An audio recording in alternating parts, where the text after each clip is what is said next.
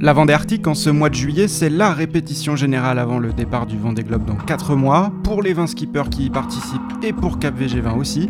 Alors pendant 15 jours, on passe en mode arctique.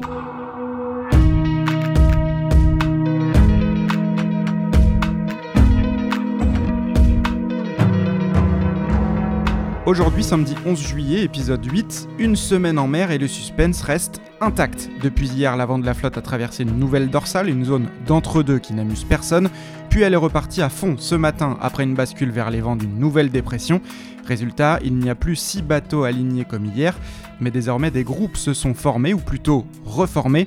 À l'ouest, un groupe de 3, le Charal de Jérémy Bayou, le Linked Out de Thomas Ruyant, la Pivia de Charlie Dalin. Vous aurez noté que ces trois-là, les trois bateaux neufs, ne se quittent vraiment pas depuis le début de cette Vendée Arctique. Et à l'est, un groupe de deux, le PRB de Kevin Escoffier et l'Initiative Cœur de Samantha Davies. On les appellera les Outsiders, mais à la mi-journée ce samedi, difficile de dire lequel de ces deux groupes est le mieux placé. Sur la cartographie, visuellement, on aurait tendance à dire que ce sont les trois favoris qui mènent, mais pourtant, au classement officiel, c'est bien le tandem Escoffier-Davies dans cet ordre qui est en tête. En tout cas, ces cinq bateaux devraient se jouer la victoire au Sable d'Olonne, car il y a eu de la casse derrière eux. C'est aussi le plaisir d'être en mer. On a la belle vue de l'horizon.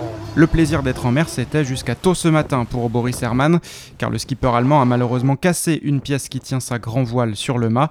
Réparation de fortune dans la foulée, mais pas mal de temps perdu forcément dans l'opération. Et avarie également pour Isabelle Joschk ce matin. C'est le baume de son MACSF qui a rompu. On ne sait pas encore dans quelles conditions elle va pouvoir poursuivre la course.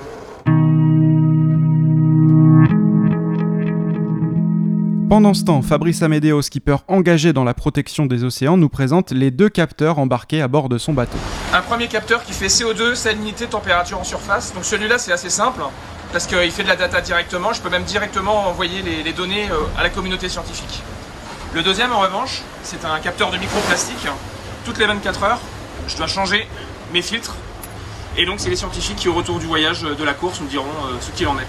Et sinon, à part ça, comment va le skipper de New Rest arrêt fenêtre ce samedi? Je suis fatigué parce que j'ai dormi 3 heures en 36 heures. Euh, je voulais dormir un petit peu pendant la dorsale, mais en fait c'était trop changeant. J'ai peu dormi, mais sinon je me sens de mieux en mieux. Un Fabrice Amédéo ravi du format de cette course. Au contact, il est dans un groupe de 6 bateaux qui se tient en 50 000 et qui va se disputer le top 10. Je suis content de cette bagarre parce que bah, on est assez proches les uns des autres et du coup euh, j'apprends une nouvelle forme de navigation. Souvent au large on est loin les uns des autres, mais là euh, il faut se faire mal, il faut être au taquet et c'est vraiment intéressant. C'est vrai que c'est assez improbable de retrouver autant de bateaux bord à bord après une semaine sur ce plan d'eau de l'Atlantique Nord, une course qui passionne aussi Miranda Meron depuis l'arrière, qui suit notamment la course de sa copine Samantha Davis. C'est absolument génial de regarder ce qui se passe en de flotte. Euh, et ouais, et puis à tous les niveaux, il y a une bagarre. Et pour ce qui est de la météo, où en est-on? Le bulletin du jour vous est présenté par Maxime Sorel. J'espère que sur la bouée sud, il fait au moins aussi chaud qu'il se fait froid sur la bouée nord. Parce que là, on s'éloigne de l'Islande, mais c'est pas encore les grandes chaleurs. Hein.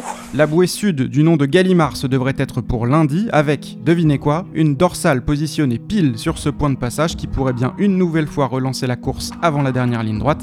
Retour en Vendée pour le moment prévu dans la nuit de mardi à mercredi. Allez, bonsoir.